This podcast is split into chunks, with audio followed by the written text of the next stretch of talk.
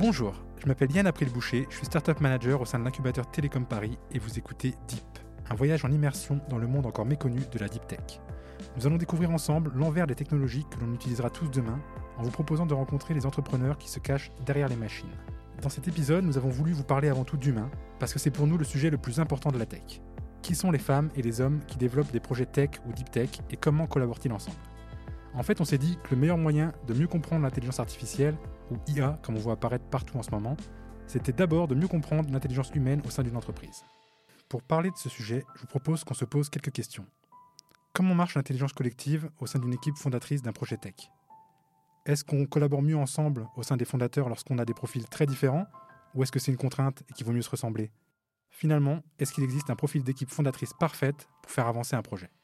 Pour répondre à ces questions, je vous propose dans un premier temps de rencontrer Pascal Chevreau, CEO et cofondateur de la startup Invenice, qui avec son équipe fondatrice de trois associés provenant d'univers très différents va certainement pouvoir nous éclairer sur leur collaboration qui a fait grandir leur société. Je recevrai ensuite Thomas Oui, maître de conférence à Télécom Paris avec qui on abordera le sujet de la complémentarité au sein des équipes fondatrices. On parlera de ce qui fait une bonne équipe et est-ce que c'est finalement plus important de se ressembler ou de se compléter. Du coup, Pascal, on commence par toi. Je suis ravi de te recevoir. Est-ce que dans un premier temps, tu pourrais te présenter et nous parler aussi de tes cofondateurs qui sont absents parce qu'il faut bien qu'il y ait quelqu'un qui tienne la barre en ce moment et nous parler un peu de l'histoire de la création d'Invenis. Oui, bonjour, merci pour ce podcast. Donc moi je m'appelle Pascal Chevreau, comme tu le disais tout à l'heure, cofondateur d'Invenis. Pour me présenter euh, rapidement, euh, donc moi j'ai une formation d'ingénieur. Je suis ingénieur pur jus. J'ai fait Polytechnique euh, et Télécom Paris. Euh, et euh, donc j'ai eu une carrière euh, au début d'ingénieur, ingénieur R&D chez France Télécom R&D, maintenant qui s'appelle Orange, pendant 5 ans. Et puis 12 ans au sein du ministère de la Défense, où là j'ai eu à la fois un poste d'ingénieur, mais aussi de manager. Euh, Grégory, Serrano, qui est notre directeur marketing, lui a une formation euh, purement commerciale, hein, euh, où il a suivi notamment un MBA à HEC, et il a travaillé pendant 7 ans chez Colt, Colt qui est un opérateur télécom B2B. Benjamin Quétier, qui est notre directeur technique, lui est docteur en calcul haute performance, donc c'est un profil universitaire, et il a travaillé pendant 6 ans au ministère de la Défense, euh, avec moi euh, avant de se lancer dans l'aventure euh, d'Invenis. Ok, et vous êtes rencontrés comment alors? Alors voilà, très bien. Donc j'ai commencé à, répondre à ça. Hein. Benjamin travaillait avec moi au sein du ministère de la Défense. Il travaillait au sein de mon service, notamment pendant trois ans sur des projets très intéressants et qui étaient à l'origine de, notre, projet de, start-up. Et on a euh, créé euh, Invenis euh, au sein de l'incubateur Télécom Paritech. À cette occasion, on a fait un, petit peu de, communication et notamment, on a parlé du pourquoi Invenis et de sa mission telle qu'on savait la formuler au départ, qui était démocratiser le big data. Et ce, sujet, cette thématique a, trouvé, été Enfin, Grégory a trouvé cette thématique absolument géniale quand il faisait un petit peu de veille au moment où lui-même cherchait à évoluer euh, euh, dans sa carrière. Et donc c'est comme ça que très rapidement, quelques mois après la création d'Invenis, il nous a rejoints. c'est super intéressant. Du coup, il n'était pas là au départ. Et euh, vous, vous cherchez quelqu'un ou il, est, où il est arrivé un peu en tapant à la porte à l'improviste et vous ne le cherchez pas vraiment? Alors en fait, il nous est vraiment tombé du ciel. C'est-à-dire que, en tout cas, donc, ma perception, ma compréhension, et que j'ai vu hein, avec un certain nombre de, gens autour de moi, c'est que euh, dans un incubateur tel que Télécom Paris souvent, euh, les startups sont créées sur une idée tech avec euh, des profils plutôt scientifiques, ingénieurs, etc. Et euh, un, des soucis des, startups tech, c'est qu'elles euh, n'ont pas forcément l'ADN euh, marketing commercial qui est extrêmement important quand on, démarre un projet, même dès, sa genèse, dès qu'on, dès qu'on la présente pour entrer dans un incubateur ou lever des fonds auprès de, de Business Angel. Euh, en fait, les projets qui sont mal présentés d'un point de vue marketing et commercial, c'est bête, mais ils sont beaucoup moins sexy. Et il y a beaucoup de choses qu'on n'arrive pas à, déclencher en, démarrage de start-up lorsqu'on est trop tech et qu'on n'a pas le vernis ou les compétences euh, euh, marketing et, et commerciales. Donc, l'arrivée de, Grégory dans notre équipe très tôt dans le projet a été une véritable aubaine. Et donc, quand il est, quand il s'est présenté, moi, pour moi, c'était un objectif fort. C'était mon, objectif prioritaire à ce moment-là, c'était d'arriver à l'intéresser au projet, lui, lui donner envie de nous rejoindre. Ok, donc ça c'est un objectif de recrutement limite d'associés dès le départ. On en parlera après un peu du, recrutement. Mhm. Euh, est-ce que dès le départ, les rôles ils étaient très clairs dans votre façon de fonctionner entre le, commercial, euh, le CEO qui, gère plutôt la, partie stratégique et, euh, et Benjamin qui était plutôt sur les aspects techniques Dès le début, vous êtes partagé ça comme ça ou ça s'est passé comment au départ pour, pour développer le projet?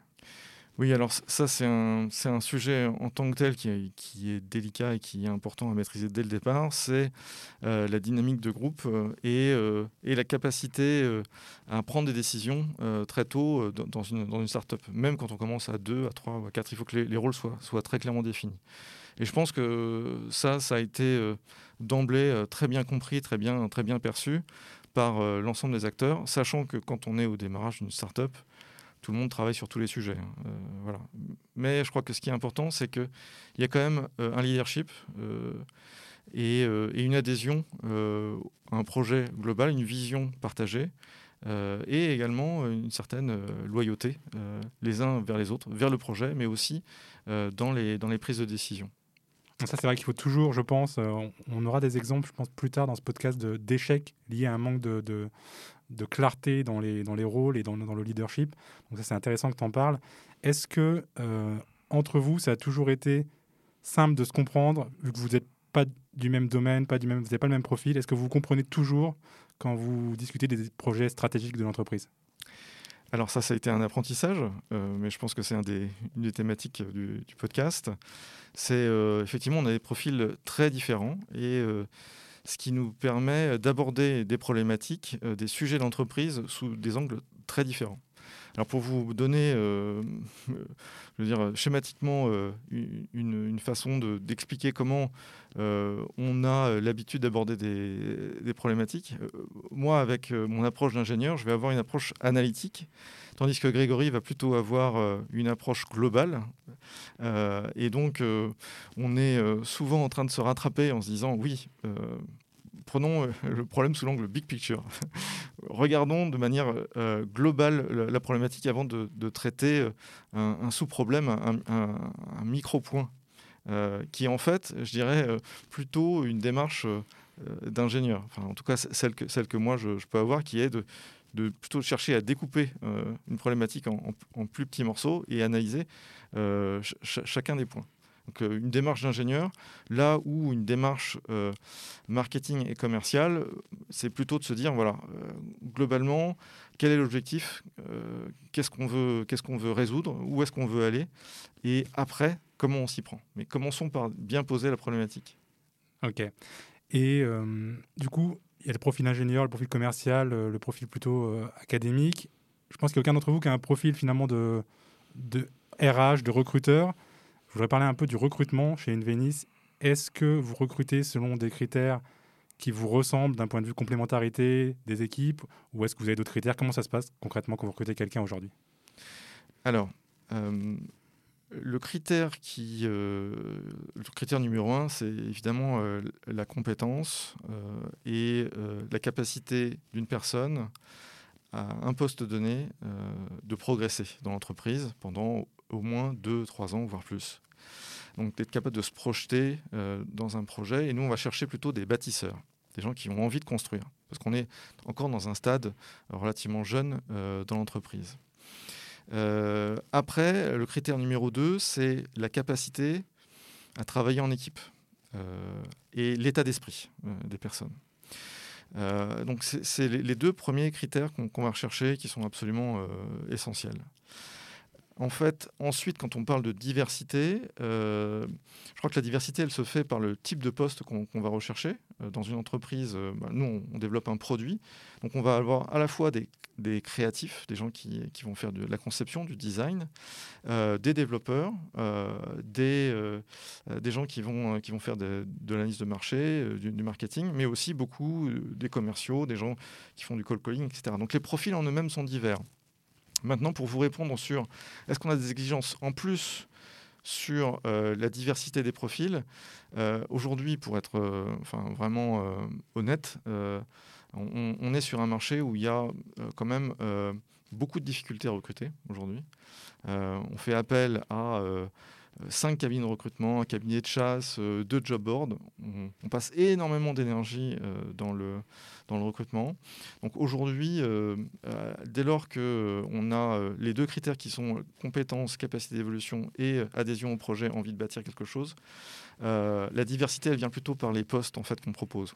Oui, et puis on en parlait rapidement aussi ensemble. Cette diversité, elle est complexe parce qu'il n'y a, pas beaucoup de candidats, et notamment au niveau des femmes euh, dans la tech et dans l'entrepreneuriat. Vous avez du mal aujourd'hui à recruter des, profils féminins dans votre entreprise.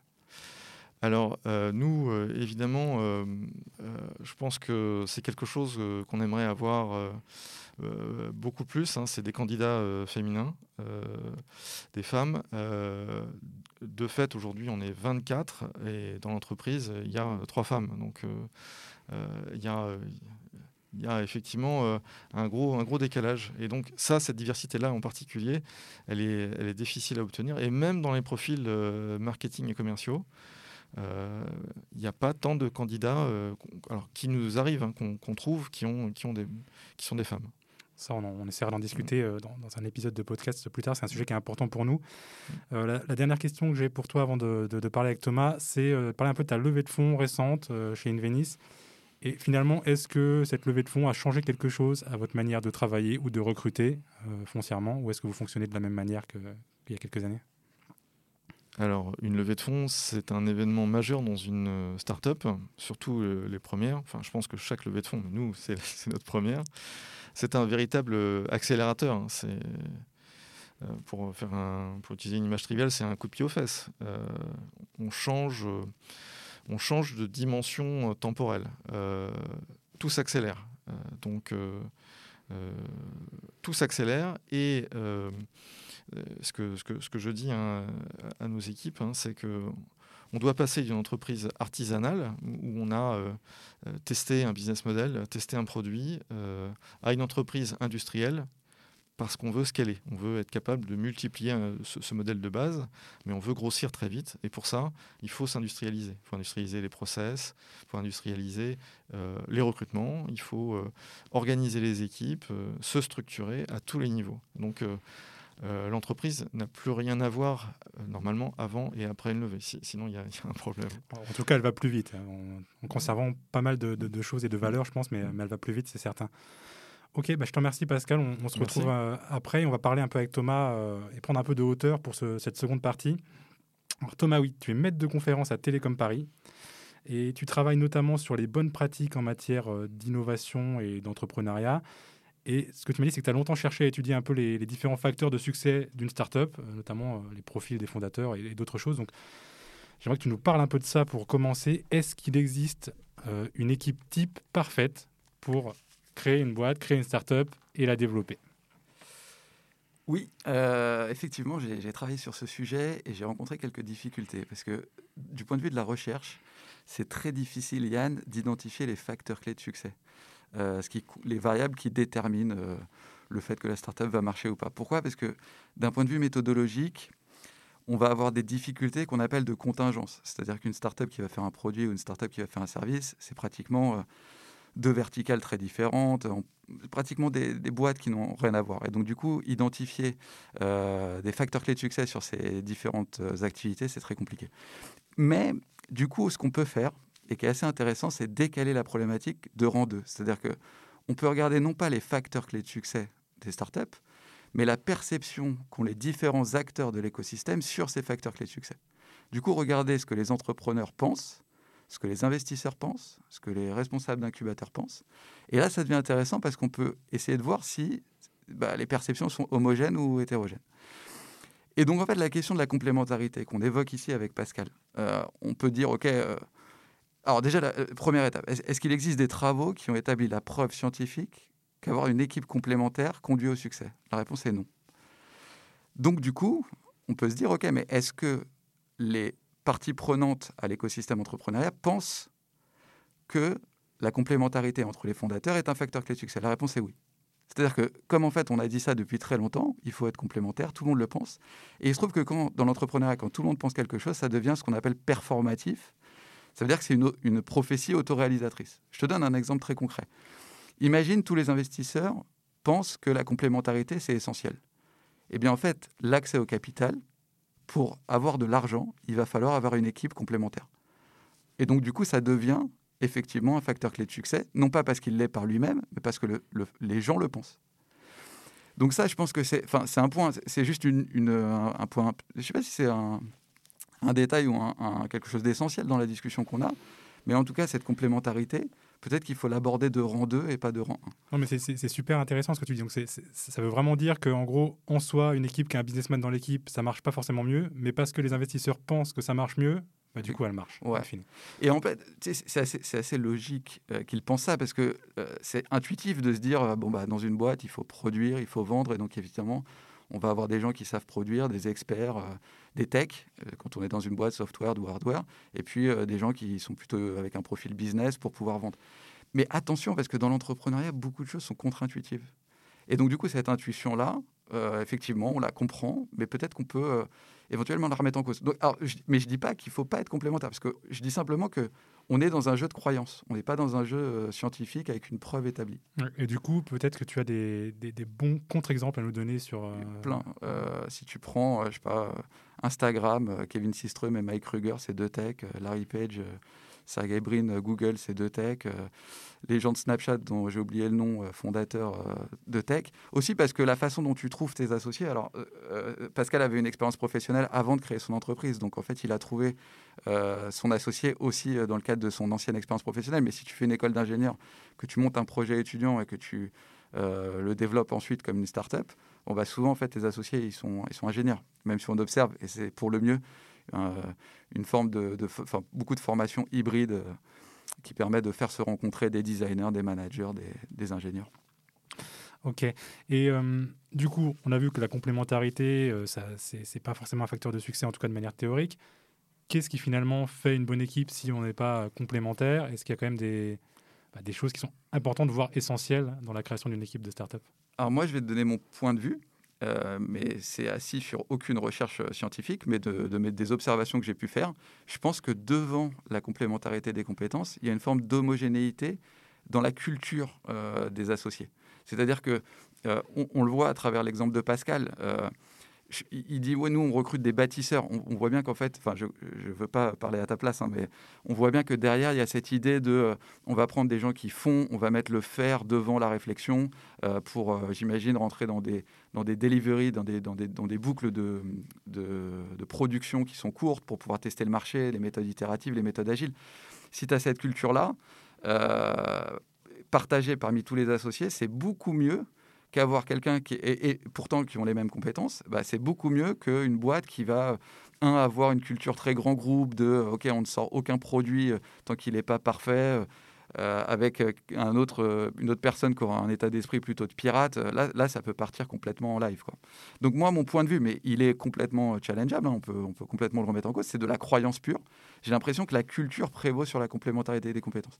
Et comme j'ai un, passé d'économiste, souvent, on, on formalise un peu les choses en équation. En gros, si je devais, tu vois, faire une fonction euh, qui établirait le succès des boîtes, je dirais c'est euh, euh, allez, CU puissance CO. CU, c'est la culture, et je mettrais en puissance la complémentarité. C'est-à-dire qu'on comprend bien que, tu vois, la culture, c'est essentiel, et puis après, si en plus tu as la complémentarité, c'est top. Mais tu vois, si tu as zéro culture en commun, bon, bah, du coup, bah, ça marchera pas. Quoi. Mais ça, c'est une, une, croyance. Et si je, peux juste ajouter un, un, autre point qui me semble important.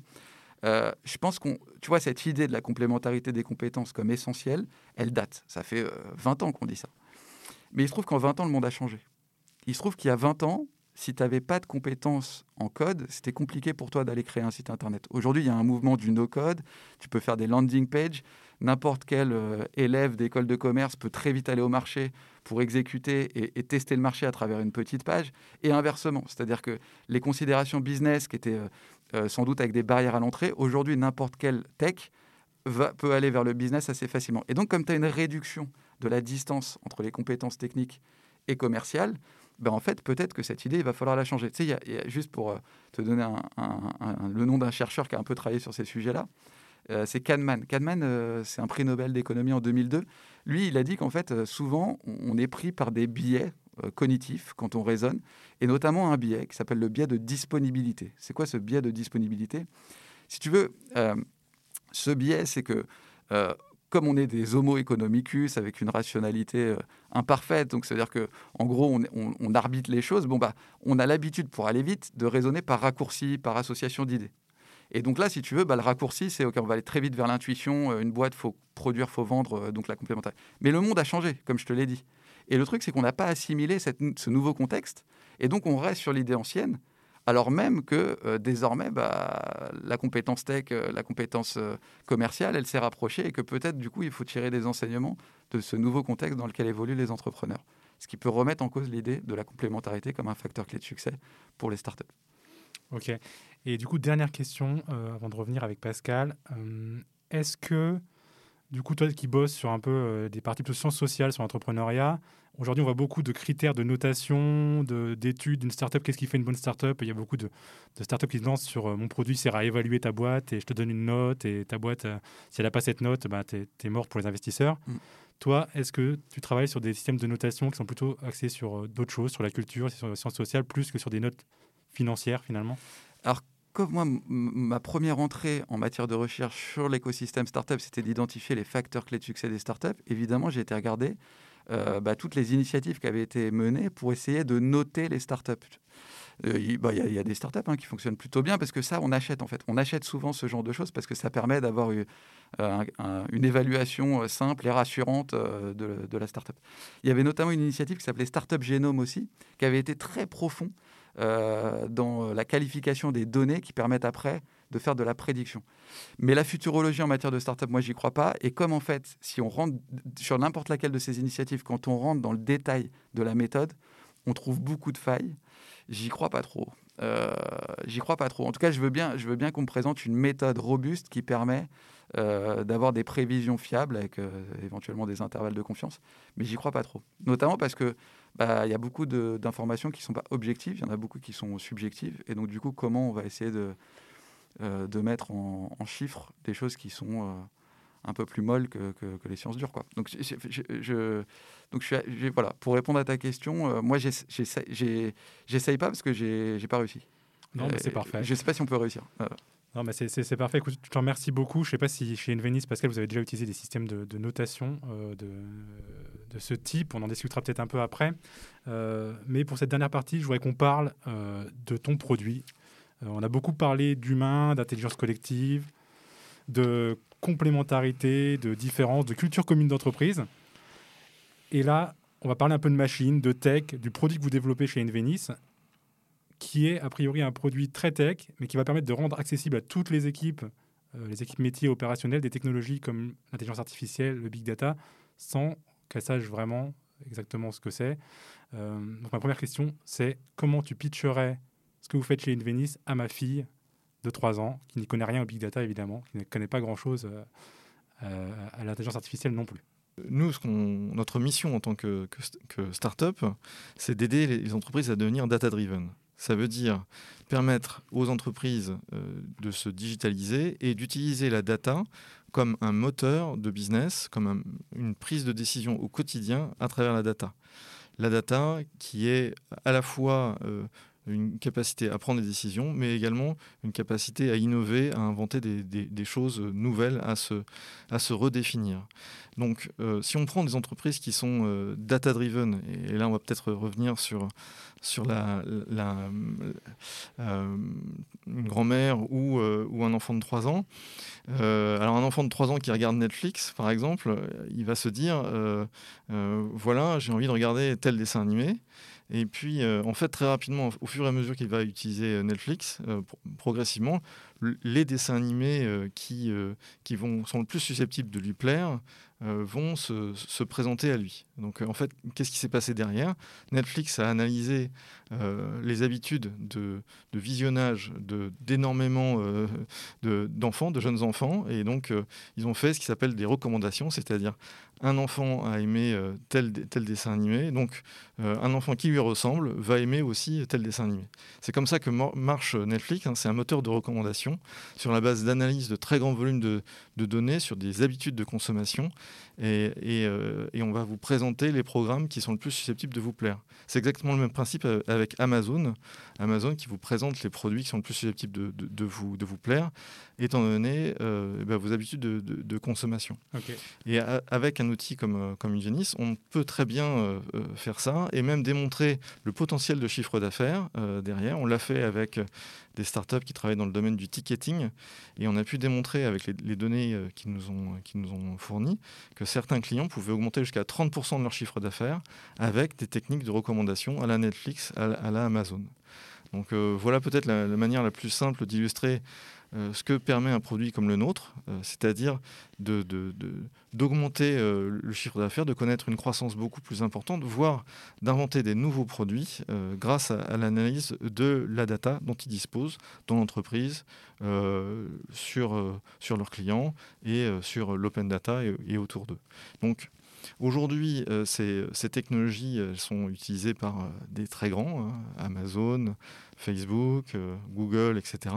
Ça commence à se retrouver aussi dans les très grandes entreprises, dans les banques, dans les, centres commerciaux, enfin énormément d'entreprises qui ont beaucoup de moyens. Mais jusqu'à récemment, ces technologies étaient peu accessibles à des PME, des ETI, des, des, sociétés qui avaient peut-être moins de moyens pour investir massivement euh, dans la data. Qui sont vos principaux clients, du coup, ces PME, ces ETI Voilà, exactement. Parce que dans, dans, cette mission initiale qu'on avait de démocratiser le big data, euh, ça s'est transformé en aider les, les entreprises, le, plus grand nombre d'entreprises à devenir data-driven à travers un logiciel qui s'adresse au sein des entreprises à la au, plus grand nombre, à la plus grande population, et en particulier l'utilisateur cible qui est le business analyst. C'est la personne en entreprise qui va euh, travailler euh, la data au quotidien et, qui va produire des indicateurs sur l'entreprise.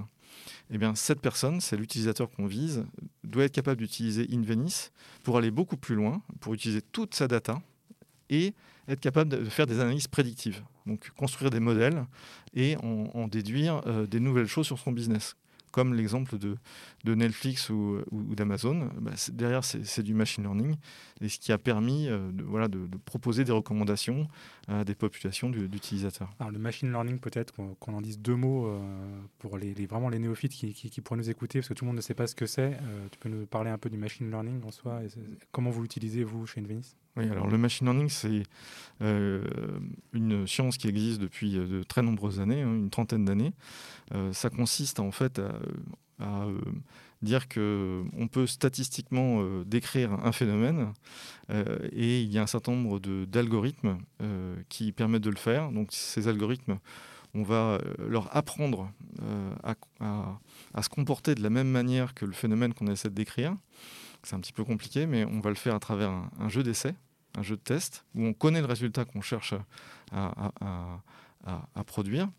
Et, donc, on va entraîner ce modèle sur ce jeu de test. Et en fonction euh, de, la performance du modèle, euh, sa capacité à prédire quelque chose, on va se dire oui, c'est un modèle euh, qu'on peut utiliser pour décrire d'autres choses derrière.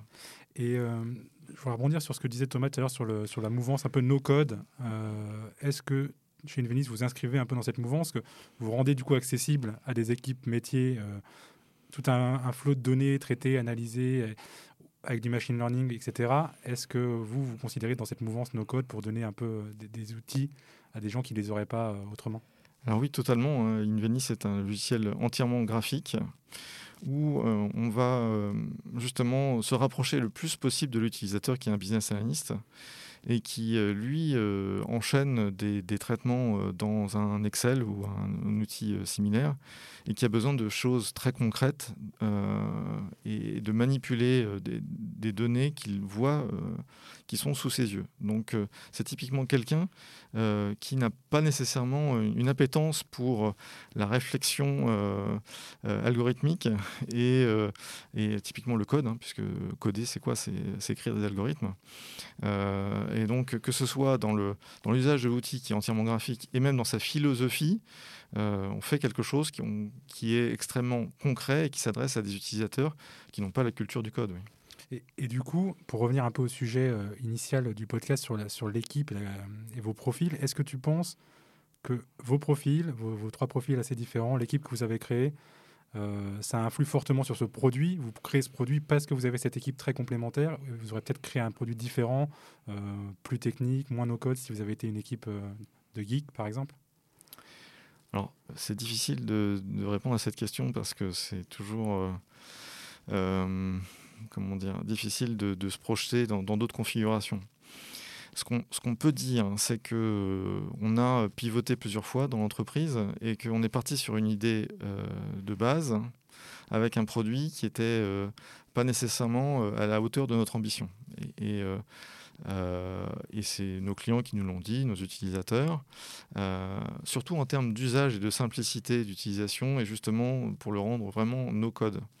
Donc euh, il y a euh, plus d'un an, un an et demi, on a, on a repensé complètement notre, notre façon, notre UX, notre UI euh, et notre façon de concevoir le logiciel pour, pour aller, aller dans ce sens-là. Donc notre moteur, ça n'a pas été notre diversité, mais ça a été plutôt euh, être à l'écoute de nos clients, euh, de nos utilisateurs, de comprendre les besoins du marché, euh, tout en étant, comment dire, tout en gardant le cap sur notre mission, sur ce que cherche à, réaliser l'entreprise. Finalement, un schéma assez classique pour une startup d'itérer en fonction des, retours qu'on a de ses, clients. et du coup, dernière question sur le produit, sans nous dévoiler un peu de, de, de secrets, quelles sont les, prochaines étapes pour InVenice euh, en termes de, développement de produits, de nouveautés, de, clients voilà. Vous peut dire un peu plus là-dessus voilà, donc euh, sur le produit, comme je le disais, on est en train de faire une, toute nouvelle version euh, qui, on pense, va, répondre euh, aux besoins des utilisateurs, parce qu'on a créé un, club d'utilisateurs, un club de business analysts, et c'est ce club qui nous permet euh, bah, de, concevoir un logiciel qui soit le plus proche de leurs besoins, et pour nous, ça a été euh, extrêmement important. On a, commencé ça l'année dernière et on poursuit. on fait des, ateliers avec plusieurs business analysts et puis des, entretiens individuels, et, chaque idée qu'on a nouvelle, on, la teste, et c'est la grosse évolution d'Invenis qui, emmène en fait euh, énormément d'innovation euh, derrière. C'est euh, le pivot, quelque part, qu'on a réalisé sur le logiciel, où on va présenter demain ce qui va s'apparenter à un tableur euh, où vous avez tout le temps vos données sous les yeux et vous appliquez euh, des, modifications sur, ces données. Et euh, le, résultat s'affiche de manière instantanée, c'est-à-dire dans la seconde, vous avez, vous avez un résultat sur, sur des volumes très très importants puisqu'on est sur des technologies big data. Donc c'est ça la grosse évolution d'Invenis aujourd'hui, c'est répondre à notre ambition grâce au travail étroit avec des business analystes sur une nouvelle interface, mais qui a entraîné des, grosses évolutions dans le cœur du logiciel, dans le cœur du produit et des innovations technologiques. Ok, merci. Alors, avant de se quitter, j'ai une dernière question pour toi. Euh, est-ce que, qu'est-ce que pour toi la technologie du futur, qui va forcément changer notre quotidien On a parlé un peu d'intelligence artificielle, de machine learning. Et à l'inverse, est-ce que tu penses qu'il y a une technologie récente ou moins récente dont on aurait pu se passer ces dernières années et qui fait, fait un peu débat? Très bien. Alors, euh, donc, euh, euh, c'est un c'est une réflexion qui est personnelle évidemment, hein, et, ce sont des sujets qui sont tellement complexes et sur lesquels je pense qu'il y a énormément de recherche qui, qui, est faite hein, sur l'apport des technologies dans, les sociétés. Ce que je peux dire d'un point de vue personnel, ma, ma compréhension du sujet, c'est que l'intelligence artificielle, c'est un peu comme euh, la mécanique quantique, euh, c'est euh, une technologie qu'on va retrouver de manière un peu cachée dans énormément de, produits, de services dans notre vie au quotidien. Et elle se cache dans notre téléphone mobile, elle se cache sur Internet, mais sur tous les produits et services qu'on nous proposera demain, il y aura de l'intelligence artificielle. et donc, c'est la grosse évolution. Donc, euh, on s'est fait peur il y a quelques années en disant que l'intelligence artificielle allait remplacer euh, l'humain euh, dans les chaînes de production, dans, tous les, produits et services à faible valeur ajoutée, voire même où il peut y avoir aussi des compétences parfois, parfois importantes. mais ce que je, pense, moi, personnellement, qui, va révolutionner nos vies au quotidien, qui est déjà en train de le faire, c'est l'intelligence artificielle partout, dans tous les produits et services euh, qu'on consomme. Et pour répondre à, ta, deuxième question sur les technologies dont on aurait pu se passer, euh, je, alors moi, je, suis un ingénieur, hein, donc j'adore la technologie et pour moi, la technologie n'est pas à blâmer. c'est pas la technologie en tant que telle qui est. T'es pas obligé de nous donner une réponse euh, si, tu penses qu'il y en a pas. Euh, non, non, c'est pas ce que je veux dire. Je pense que ce qui est plutôt à blâmer, c'est l'usage qu'on peut faire des technologies, l'usage que l'homme fait des technologies, c'est-à-dire que euh, voilà, l'énergie nucléaire, c'est quelque chose d'extraordinaire. Ça nous a permis de faire des bombes. Euh, la manipulation euh, génétique, c'est extraordinaire parce que ça permet de faire des vaccins aujourd'hui. En même temps, il y a des gens qui sont amusés à faire des clones. L'intelligence artificielle, c'est quelque chose d'extraordinaire. on voit des applications partout. elle peut servir aussi à faire des armes, à faire des, applications où on espère remplacer des, des humains. et là, on touche à des choses euh, bah, voilà, qui sont un peu sacrées. Et là où je, enfin, voilà, je préférerais qu'on évite d'aller dans ces directions. Ok, super. Je te remercie beaucoup. Mm. Merci Pascal, merci Thomas. Aujourd'hui, on a pu se rendre compte lors de nos échanges avec Invenis ou avec Thomas que le mythe de l'équipe fondatrice parfaitement complémentaire n'existe pas vraiment en soi. C'est pas forcément la variété des profils qui va créer une intelligence collective et permettre à un projet d'avancer. C'est avant tout la culture commune qu'on a insufflée au sein de ce projet et les valeurs qui vont avec on a pu voir que ces valeurs, cette culture, se reflètent forcément dans le produit que la startup va développer et que finalement la tech, mais on le savait déjà, c'est avant tout une histoire d'humain plus que de machine.